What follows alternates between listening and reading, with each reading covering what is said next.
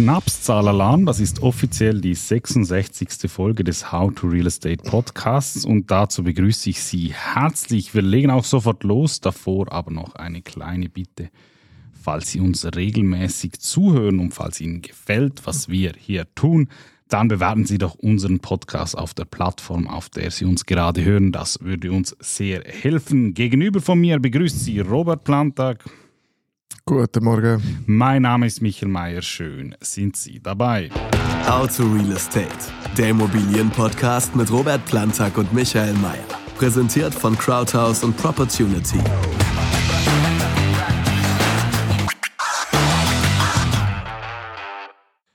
Bevor wir loslegen, möchte ich dir kurz ein Zitat vorlesen aus einem Interview, einem Interview, das letzte Woche im Blick erschienen ist.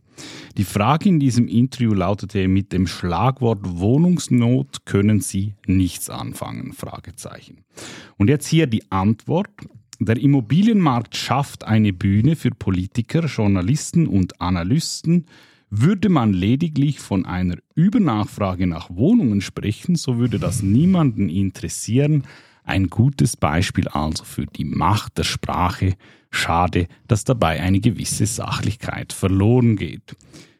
Die, die uns schon ein wenig länger zuhören, denken sich vielleicht jetzt, hoppla, wird jetzt der Meier selbst im Blick interviewt, denn ich wage behaupten zu dürfen, dass ich genau das, was in dieser Antwort steht, über die letzten Wochen fast in jeder einzelnen Episode wiederholt habe. Aber nein, das Zitat stammt nicht von mir, sondern man höre und staune von Claudio Saputelli, seines Zeichens immerhin ehemaliger Chefanalyst der UBS, heute Leiter Global Real Estate und ja, was soll ich sagen? Er ist mir jetzt über die Jahre auch nicht als einer aufgefallen, der sich dagegen gewehrt hat, seine Analysen medienwirksam zu formulieren.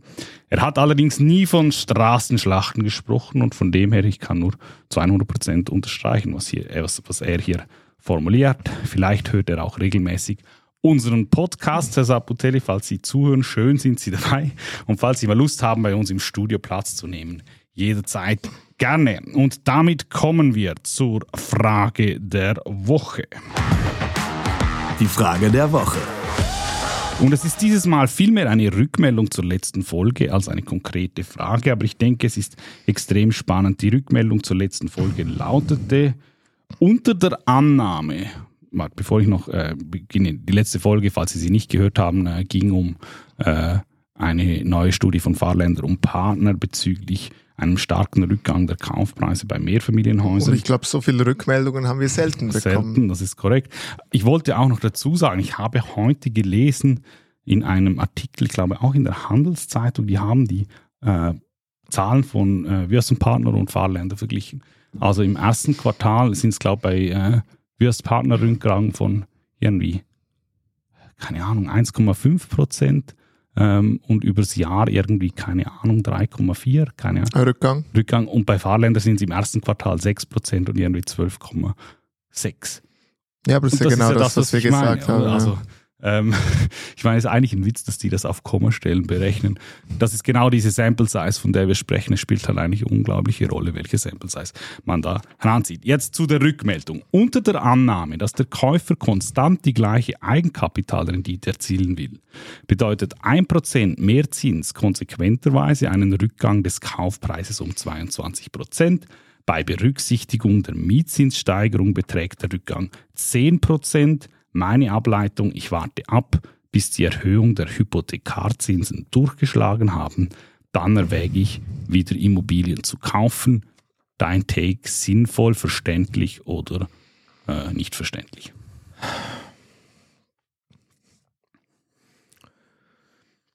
Am Schluss muss es jeder für sich entscheiden. Ähm, was wichtig ist, ist, oder was mich jetzt an dieser Aussage ein bisschen stört, sind, sind zwei, drei Sachen. Die eine Sache ist die, die statische Betrachtungsweise. Man nimmt den Vergleich, wie es vorher war, äh, und, und nimmt das auch als Zukunftsbetrachtung. Und grundsätzlich musst du, musst du eigentlich die laufende Entwicklung mit einbeziehen. Das heißt, wenn du dein Investment in Immobilien äh, quasi benchmarken willst, musst du halt schauen, wie sich aktuell entwickelt, was aktuell die Zinssituation, die Marktlage ist, wie sich andere Assetklassen äh, schlagen und so weiter. Ähm, insofern würde ich das nie ganz genau klar äh, in die Vergangenheit ableiten. Das zweite ist, auch hier, das geht mir zu wenig weit. Es ist sehr, ähm, sehr statisch, finde ich. Ähm, man nimmt einfach die gleichen Parameter und, und zieht das dann einfach ab. Ähm, gleiche Erwartungshaltung und, und, und eben gewisse Punkte, die variabel sein sollten, macht man, macht man nicht mehr variabel, dafür andere wieder variabel. Aber am Schluss ist es eine, eine Investitionsrechnung, ähm, die sich jeder einzelne Investor machen muss. Ähm, das heißt, wenn diese Aussage so für die Person stimmt, dann, dann, dann äh, respektiere und akzeptiere ich es natürlich. Dann ist das eine, eine Investitionsüberlegung aus, aus dieser Perspektive. Ähm, wo ich aber dann doch intervenieren würde, und ich habe, also ich bin jetzt nicht, ich bin jetzt gar nicht auf die mathematische Kalkulation eingegangen. Ich weiß nicht, ob du das äh, nachgerechnet hast, Micky. Ähm, ich habe jetzt mehr in, in Grundsatzüberlegung ähm, halt argumentiert. Aber was grundsätzlich ist, ist halt die Aussage, ich warte, bis die Zinserhöhungen durch sind, bevor ich wieder Immobilienkäufe erwäge. Ich meine, basierend auf der Argumentation müsste man ja sagen, ich warte, bis der Zins wieder da ist, wo er war, bevor ich wieder Immobilienkäufe erwäge. Weil was ich jetzt so ein bisschen hier raushöre, ist, dass noch mehrere Zinssteigerungen hier erwartet werden von diesem Investor. Ähm, und dann ist quasi die Frage, okay, wenn das ja durch ist, ist die Frage, wann wird was eingepriesen? Oder? Und wenn du ja wartest, bis es komplett durch ist, sind eigentlich potenzielle Preiskorrekturen, die dieser Investor ja basierend auf dem hier erwartet, ja bereits eingepreist. Das mhm. heißt, du kannst daraus keinen Profit mehr schlagen. Ich, glaub, ich glaube, was er sagt oder ähm, was es impliziert ist, dass er nicht glaubt oder er geht davon aus, dass die Käufer halt momentan noch nicht von ihren zu hohen Preiserwartungen in Anführungszeichen zu hohen Preiserwartungen abkommen und er Korrekt. glaubt fest daran, dass das irgendwann eintreffen wird. Korrekt, aber eben, also ich sage jetzt mal auch da, das ist ja auch, es ist, ist quasi ein Szenario. Ja? Äh, also wir können ein Szenario haben, wo es keine Zinserhöhungen mehr gibt.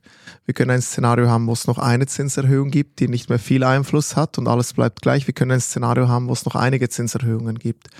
Und in all diesen Szenarios kann auch die Reaktion der Gegenpartei anders ausfallen. Mhm. Wenn kein Verkaufsdruck entsteht und die Nachfrage nach wie vor konstant und hoch bleibt, das ist ja unser Szenario, wovon wir ausgehen, dann ist die Frage, wie groß wird dieser Druck sein, auf der Verkäuferseite ähm, da einzuspringen. Und deshalb sage ich, ich, ich wäre einfach ein bisschen vorsichtig, weil im Grundsatz man müsste sich ja heute vorbereiten und heute anfangen, schon Gespräche zu suchen, äh, anfangen, diese Deal-Pipeline aufzubauen, dass man dann, wenn es dann wirklich so weit ist, dass auf der anderen Seite ein Verkaufsdruck entsteht, dass man dann davon profitieren kann. In, in diesem Szenario, glaube ich, geht der Investor davon aus, wirklich, also wie du es schön gesagt hast, die Zinsen gehen noch weiter hoch, die Preise werden an breiter Front allgemein deutlich zurückgehen und man kauft sich dann wieder deutlich günstiger ein.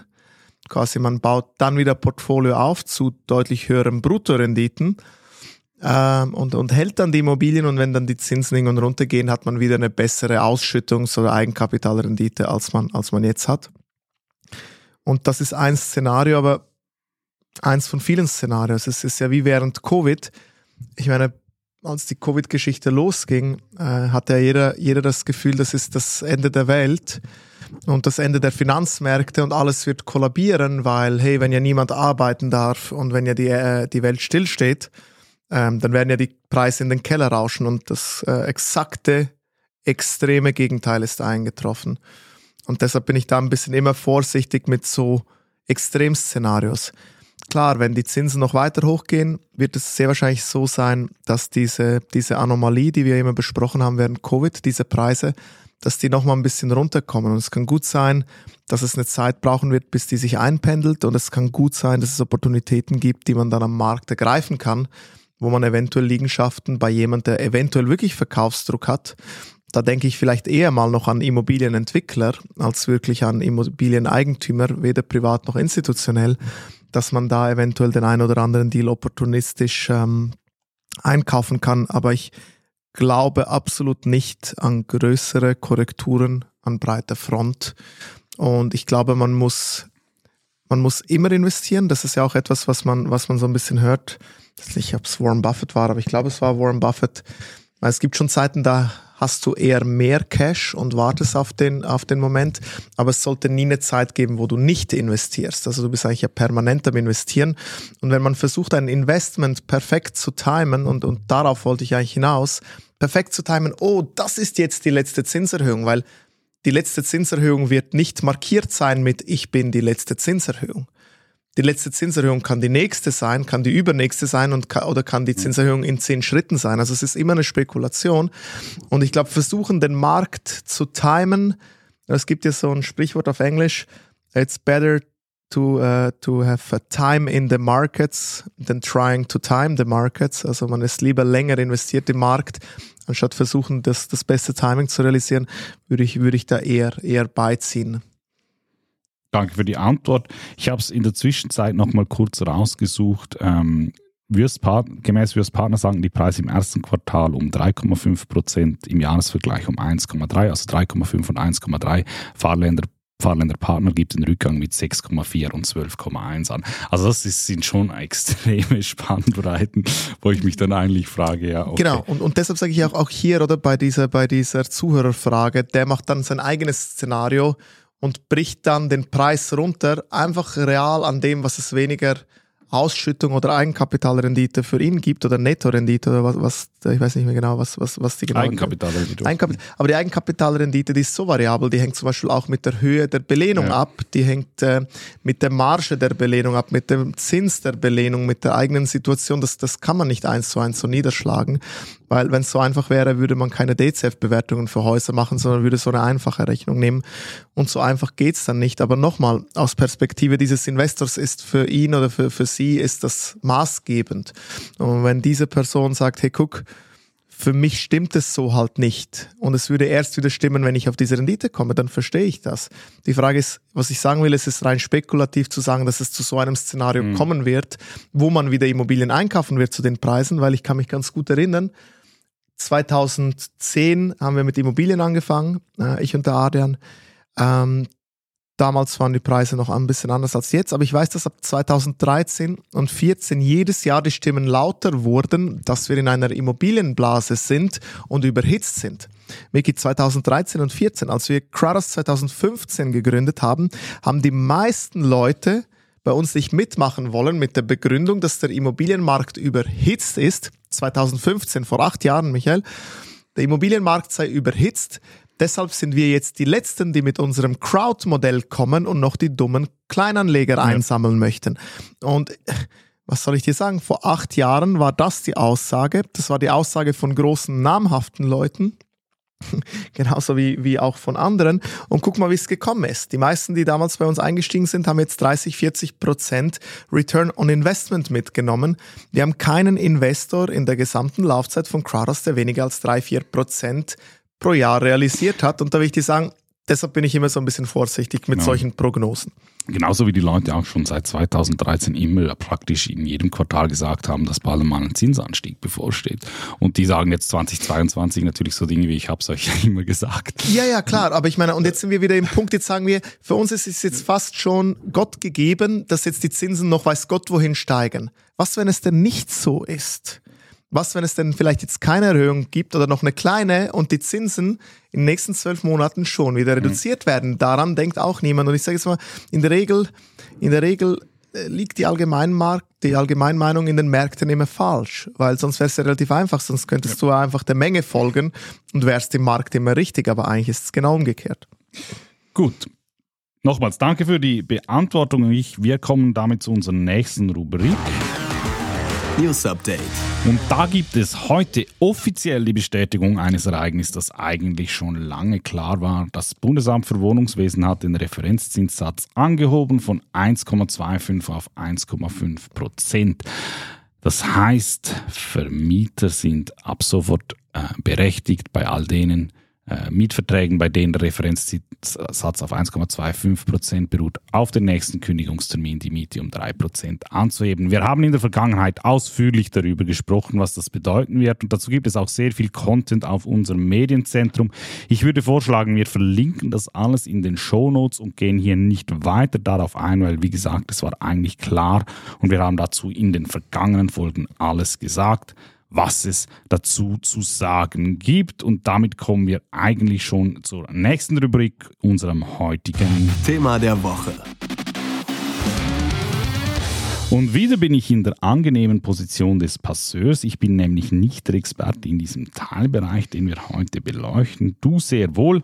Es geht in der heutigen Folge um eine Frage, die uns sehr oft gestellt wird. Die Frage lautet ganz einfach, soll man Liegenschaften, insbesondere Renditeimmobilien, als Privatperson halten oder das Ganze über eine AG oder eine GmbH laufen lassen. Wie gesagt, du bist der Experte in diesem Bereich. Ich glaube, es gibt keine allgemeingültige Antwort, aber es gibt unterschiedliche Blickwinkel, mit der man diese Frage beleuchten kann. The stage is yours. Danke, Michael. Ähm also du hast es eingangs schön gesagt. Ich würde mich nicht als Experte da, darin äh, bezeichnen. Ich würde sagen, ein Rechtsanwalt, der sich auf so eine Thematik spezialisiert hat, zusammen mit einem Steuerexperten, diese, dieses Duo würde ich als Expertenduo in dem Thema ähm, bezeichnen, aber wir, wir machen das schon sehr lange, wir haben es schon sehr häufig gemacht, wir haben schon sehr häufig ähm, in diesen Bereichen Beratung und Unterstützung angeboten.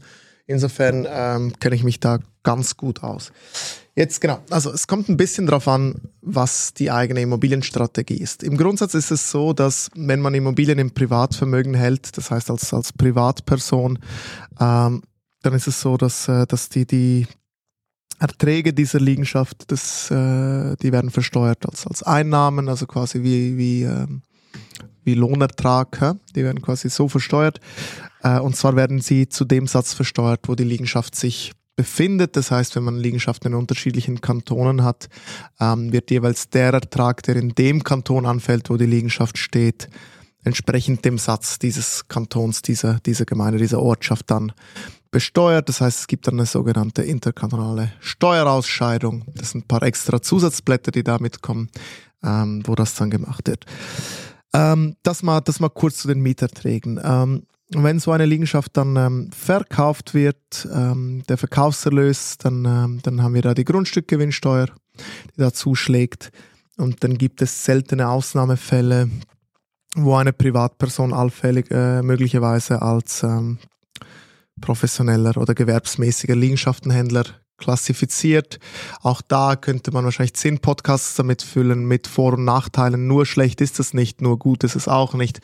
Aber im Prinzip heißt das, dass eigentlich die, wenn das Steueramt so weit ist, dass es eigentlich die zur Konklusion kommt, dass der Großteil der privaten Erträge aus Immobilien und Immobilientransaktionen ähm, besteht, dann wird man zum gewerbemäßigen Liegenschaftenhändler irgendwann klassifiziert, was dann aber heißt, dass man quasi dass man äh, Lohnbeiträge zahlen muss auf die Mieteinnahmen und, und, und, und so weiter, was es nicht unbedingt besser macht. Also einfach das ganz kurz zu dem. Damit es aber so weit kommt, müsste man in der Regel doch schon einiges an Transaktionen machen. Wenn man also nur kauft und hält, ist die Wahrscheinlichkeit relativ gering. Aber hier würde ich empfehlen, dass man mit dem jeweiligen Steuer- und äh, Rechtsexperten des Vertrauens zu besprechen, falls man da doch aktiver am Immobilienmarkt ist. Jetzt, ähm, die Geschichte ist, wenn man es so eine Liegenschaft über, äh, über ein Gefäß hält, ein Gefäß wie eine Aktiengesellschaft oder GmbH, ähm, was ist der Unterschied? Dann hat man quasi die, die Anteile dieses Gefäßes, also ich bleibe jetzt mal bei der AG, so groß sind da die Unterschiede nicht. Bei der Aktiengesellschaft heißt das, dass man die Aktien eigentlich im Privatvermögen hält. Ähm, und und, und ähm, bleiben wir mal kurz bei dem. Und die ganzen Erträge fallen dann in der Aktiengesellschaft an. Ähm, gut, was ist jetzt der Vorteil? Ähm, diese ganze kantonale Steuerausscheidung, die bleibt bestehen. Aber da geht es dann nicht mehr um Einkommenssteuer, sondern da geht es eigentlich dann um die Unternehmenssteuer. Ähm, die ist kann tiefer sein, je nach Kanton. Auch da geht es wieder auf den Kanton, wo die Liegenschaft steht, nicht den Kanton, wo die Gesellschaft domiziliert ist. Und man muss vorsichtig sein, weil ähm, ich meine, wenn man dann möchte, dass das Geld bei einem Privat landet, hat man die Doppelbesteuerung. Das heißt, man zahlt einmal Steuern auf Unternehmensebene. Und wenn man sich dann quasi das ähm, Kapital, die Gewinne oder was auch immer auszahlen möchte, dann, wenn man das in Form einer Dividende oder was auch immer macht, dann quasi wird die dann nochmal besteuert. Jetzt gibt es x Varianten, ähm, wie man um diese Doppelbesteuerung herumkommt oder eine Zeit lang herumkommt. Auch da der Rechts- und Steuerberater des Vertrauens kann sicher helfen, aber im Grundsatz kann man zum Beispiel die Gesellschaft mit Darlehen finanzieren. Das heißt, man gibt Darlehen der eigenen Gesellschaft und kann quasi dann mit Darlehensrückzahlungen ähm, quasi sich so die Gewinne ausschütten. Man kann das mit äh, Kapitaleinlagereserven, also sogenanntem Agio machen, welches man zu einem gewissen Grad steuerfrei auszahlen kann. Also da gibt es ganz viele Möglichkeiten, was man machen kann. Und ich möchte jetzt hier auch nicht zu viel Rechts- und Steuerberatung machen, aber im Grundsatz geht es daher, dass ich glaube, es spielt eine große Rolle, was die eigene Immobilienstrategie ist. Ähm, weil auch da, wenn man eine Immobilie hat ähm, und, und die ist in einer Gesellschaft drin und wenn man diese Immobilie verkauft, ähm, dann kann es gut sein, dass dann äh, ein sogenannter Liquidationserlös ähm, auf der Gesellschaft anfällt.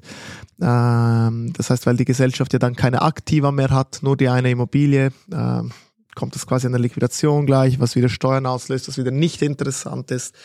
Ähm, es kommt darauf an, ob die Kantone, wo die Liegenschaft ist, monoistisch oder dualistisch sind. Das heißt, äh, das hatten wir auch schon gehabt, mhm. den dualistischen Steuerkantonen dualistisch, weil es zwei Systeme sind.